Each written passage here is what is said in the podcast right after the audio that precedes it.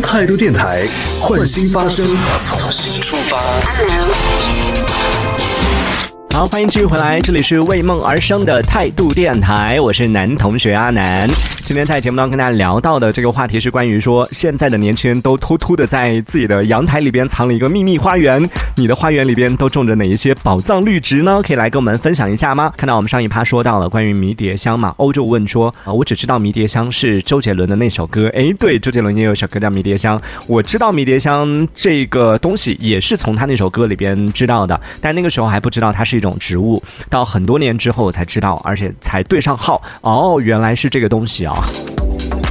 呃，还有炭烧问说迷迭香会很香吗？嗯，它不是属于那种，比如说像茉莉啊什么那种，远远的就闻到它香味，它不是属于那种香，但是它是属于你走近它之后，只要你稍微用手去触摸一下它。你都不用去摘下来哦，你就用手去触摸一下它的叶子，嗯，它也会开花，但是我很好像很少看到迷迭香开花的啊，我自己是没有养出来过，我在网上有看到过它开花的图片，然后在公园里边也没有见过它开花的样子，但是大丛大丛的，你可以用手去轻轻的触摸一下它的叶片，然后一闻你的手，哇，那个味道，喜欢闻的人就觉得好香啊，就提神醒脑，不喜欢的人可能会有一点点 觉得有点像风油精的味道，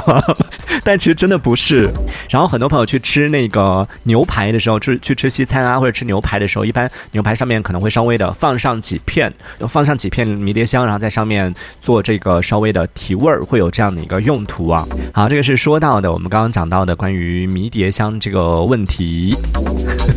对，我们在上半段节目呢，我就跟大家分享了一下，说我在我的阳台当中啊，算是种绿植的三个不同的阶段吧，也算是对我是如何一步一步的走上阳台种花这条不归路的全过程的一个复盘了。听完之后有没有觉得真的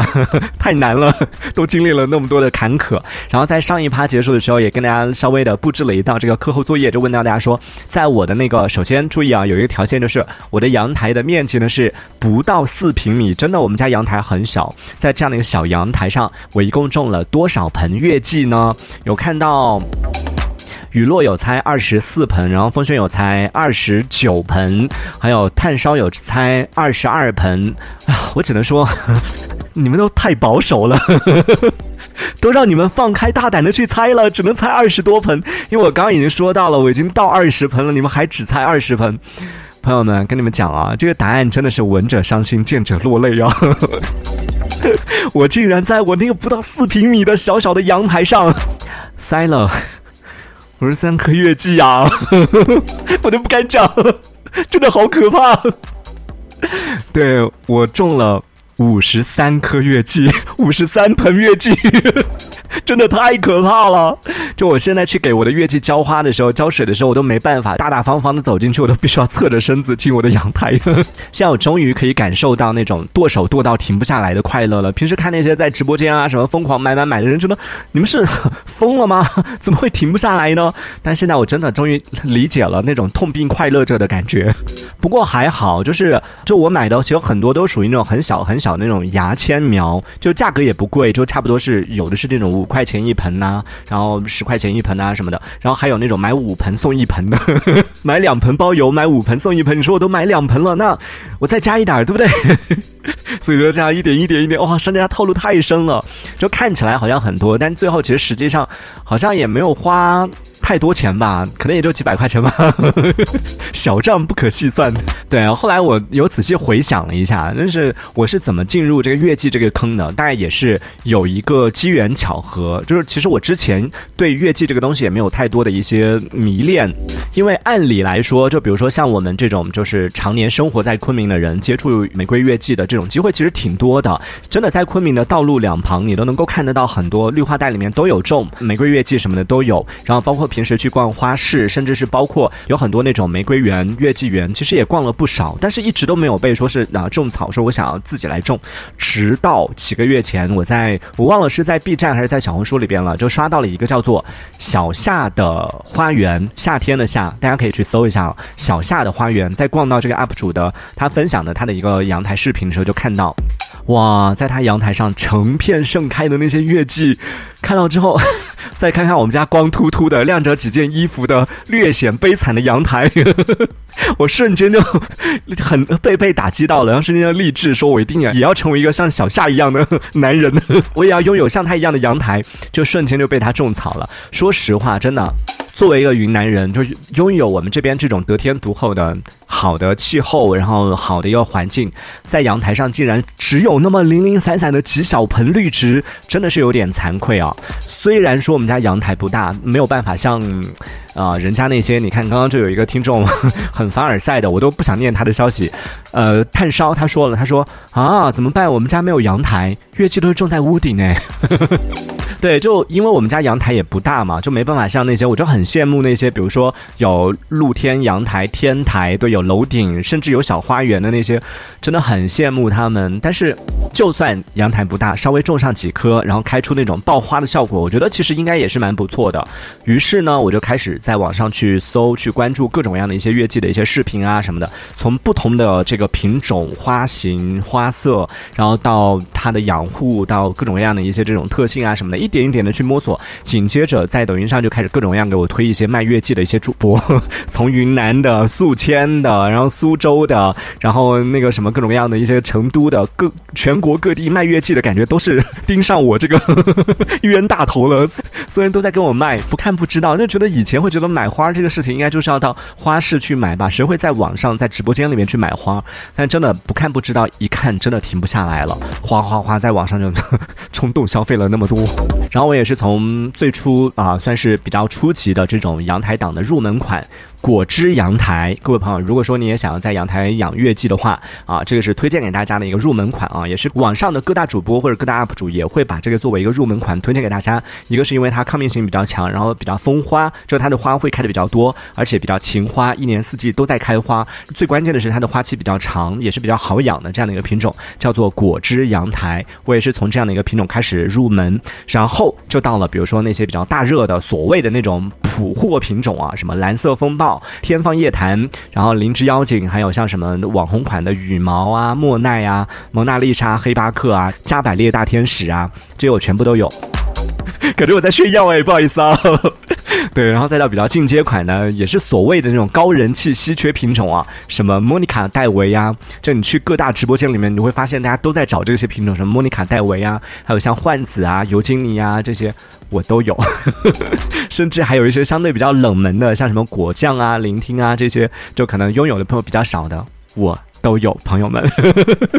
所以大家等我，半年之后我就要开始送了。半年之后你也可以拥有，好吧，各位朋友。当然，其实月季的品种它真的有成千上万种。就在我的那个四平米的小阳台上拥有的这五十几棵的啊月季，就和那些所谓的拥有大花园的那种专业的花友们，跟他们比起来，自然是没法比的。但是我觉得，在我的这个就四平米阳台界当中，我的这五十棵月季应该也。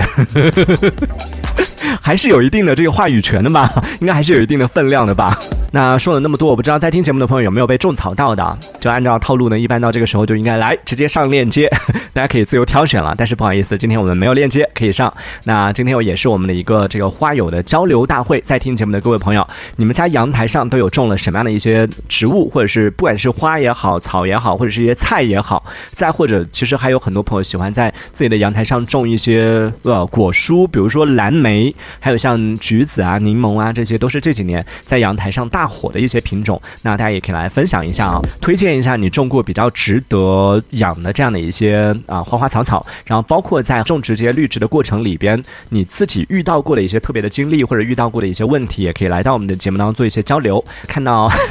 雨落他说月季花香吗？看品种，就是我其实在选的时候也有参考了几个条件，就我选的都是属于那种强香的，就在月季界它有。几种对于香味的分类，它分了从无香，就有一些是真的没有香味的，从无香、淡香、中香、浓香，一般我们可以找得到的，可能大家推荐的比较多的、比较常见的都是浓香，然后再往上的可能就要到强香，强香的相对会少一点，而我买的其实大部分都属于强香型的，就我比较追求这个气味这件事情啊。但是月季它有另外一个特性，就是它的香味越香呢，它的花期就越短，就可能比如说比较香的一些花儿，你把它剪下来插花瓶的话，可能一天两天它就会散掉了。越香的它的花期越短啊，而且呢越香的越容易长虫，反倒是一些没有香味的，大家可以去看一下，就是你去买的很多那种鲜切花，其实很多都是没有香味的，它的花期会比较长，而那些有香味的呢，相对来说也不也不是绝对的，因为前段时间也是帮同事寄养了他的那个粉荔枝，哇，那个也是很香，但是花期我觉得还还挺长的，有点出乎我的意料。看到网上说粉荔枝的花期可能也就两三天，但它的那个感觉开了一个星期，可能也是和我们昆明这边的天气气候有关系啊。然后嗯，也算是比较好的这样的一个优势啊。对，我们今天聊到的是说关于听说现在年轻人都在阳台上养花种草了，那你想好了要怎么布置你的阳台了吗？有没有发现我们的这个标题从一开始的就你要不要种，然后到现在你想好要怎么种了吗？一点一点的已经把大家带入这个坑当中了。刚刚上一趴说到了关于养花的地点选择这件事情，其实有很多朋友都像我一样，就是没有太多的这种地方、太多的场所去种花，所以只能在阳台里边种嘛，就很羡慕那些有天台啊、有院子啊这种朋友。呃，就看到炭烧他说，其实我们们家还有一个院子。坐标在乡村，所以不是凡尔赛。哎，这个很凡尔赛哎！我真的，当我看到我的五十几盆小月季在我的那不到四平米的阳台上已经开始 很难伸展开它的这个枝叶的时候，我已经开始在想说怎么办？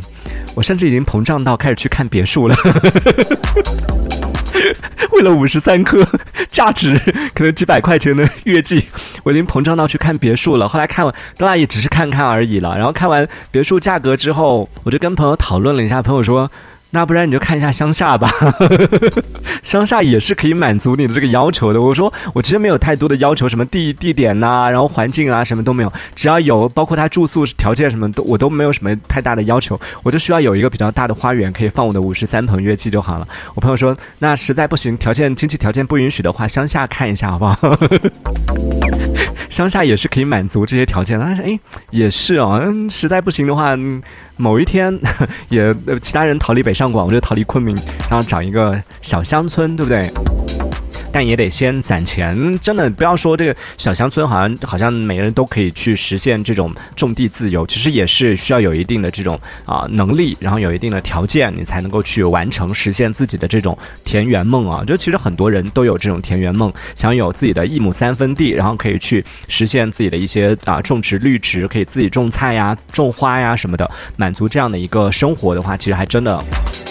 需要有一定的这种条件的。好，继续说回来，今天我们聊到的是说，现在年轻人都在阳台上养花种草，你想好要种什么了吗？就以前可能很多朋友听到说养花种草这件事情，就会觉得说这个应该是退休以后做的事情吧。但是今天我们也是在节目当中通过大数据，然后加上我自己的个人行动，告诉你说，不，现在的年轻人都在养花种草，你还在犹豫什么呢？顺便也证明一下，其实我也是一个年轻人呢。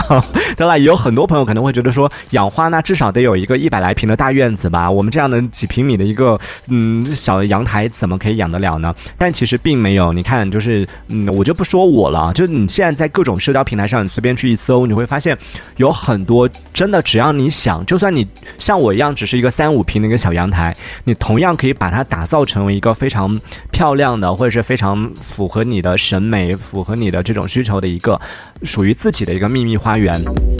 当然，在正式的做这样的一个重大决定之前，这个真的是一个重大决定啊！因为花花草草，它虽然说，呃，就是我们可能把它当做一种闲情逸趣来进行养殖，它是植物，但它也是有生命的。所以，当你要开始做这个决定之前，我觉得有一些事情大家还是需要提前了解一下。比如说，我就跟大家分享一下啊，我自己养了花之后，我我的生活的一些改变。比如说，自从养了花之后，真的我的时间本来就已经，我是属于那那种时间很少。的人，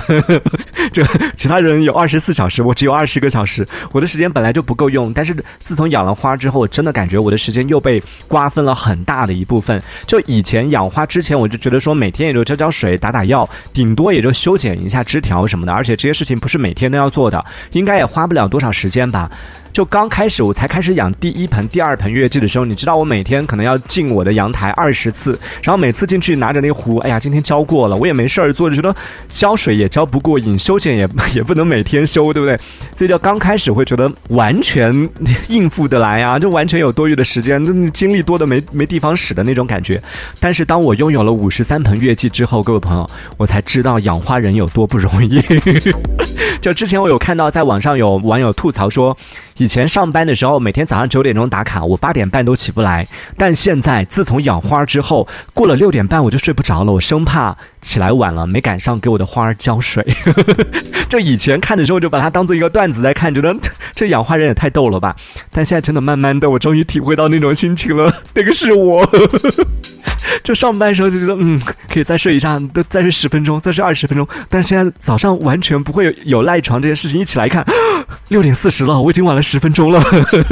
就每天六点半就自动就醒过来，要给我的花花去浇水呀，然后挪挪位置啊，就看起来好像浇水挪位置都是一个很小的一个动作，但是你一圈操作下来，真的六点半起来开始做这个事情，一圈操作下来差不多就是八点了。我的时间都去哪儿了？然后每天晚上十二点钟还要在阳台。一盆一盆的去检查有没有红蜘蛛，有没有各种病虫害，然后一盆一盆的去打药，去修剪枝条，一顿操作下来，真的朋友们，我十二点进的阳台，然后你都没有时间去欣赏一下说啊我的劳动成果啊什么的，一看时间。两点了，时间都去哪儿了？当然，那刚刚讲到这些，听起来是不是很可怕啊？要花那么多时间浇水，要花那么多时间去照顾它，这些听起来已经很可怕了，对不对？但是各位朋友，我要跟你讲，这些还只是最最基础的一些操作。除了这些之外，你还要学习各种各样的养花知识，比如说你应该在什么时间浇水，这个很重要。为什么你每天浇水了，你的植物可能还是没有什么变化？每天去看它也不发芽，然后也也。不开花也没有任何的反应，是怎么回事？问题出在哪儿？然后什么时候该用肥？用哪种肥？比如说植物出现这个黄叶怎么办？为什么你的植物只长叶子不开花？然后在应该在什么样的时间点给它给它进行修剪？然后什么时候应该进行怎么剪？甚至是天热的时候，朋友们，你还需要给你的呵 呵植物来避暑，就还需要做一定的这种处理，不然可能会把它的根给烧坏。就还好在昆明相对来说天气没有那么热，所以呢，嗯，这方面。的问题没有那么大，但是为了就是做足这样的仪式感，我前段时间还是在网上专门买了那种大家点外卖的时候会会在外面包着的那种保温袋。我专门在网上，这个也是花友们分享的，在网上买了保温袋，然后回来给每一个花盆套上保温袋。是不是？各位朋友听到这里，很多朋友可能已经差不多被劝退，想说：天哪，我只是养个花，怎么感觉比照顾小孩还要麻烦呢？真的，如果你没有这样的耐心，没有这样的思想准备的话，真的不建议大家啊去随便入这样的一个坑，一定要慎重。那既然那么辛苦，养花种草那么辛苦，为什么还要在节目当中乐此不疲的跟大家分享这些？呃，当然也是有一些原因的。为什么还有那么多？你看，我们刚刚说到大数据。也就显示说，现在很多年轻人都开始在自己的阳台上养花、种草、种菜什么的了。为什么？就既然养花这件事情那么辛苦，大家还愿意来做这个事情呢？也是有一定的原因。呃，这个其实也是我比较想要跟大家分享的一个部分啊。但是还是要稍微吊一下大家的胃口。各位朋友，相信我，听完下一趴我要跟大家分享的内容之后，你一定会对养花这件事情重新呃，就刚刚被我一点一点摧毁掉的信心会重新建立起来的。当然，也欢迎正在收听节目的朋友，如果说你也在家里面有种。了一些绿植、花花草草什么的，想要来分享一些你的养护心得的话，嗯，也可以来说一说。其实也可以讲一讲，就是说养花那么辛苦，你为什么还要去养呢？为什么还要去种呢？也可以来分享想一下。相信每个花友，其实在养花这件事情上的理由、初衷，或者说喜欢的点、兴趣点都是不一样的，都会有一个，就是让自己有一个，或者有一些可以盖过我们刚刚讲到那么多的一些辛劳的一个原因，是你会觉得说值得为他付出的这样的一个理由。可以来讲讲那个理由是什么，都可以来分享一下。可以在节目下方的评论区当中用文字的方式发送消息，同样也可以参与我们的互动。这一小节我们暂时先聊到这里。喜欢我们节目的朋友，别忘了订阅关注。这里是为梦而生的态度电台，我是男同学阿南，我们下次接着聊。态度电台。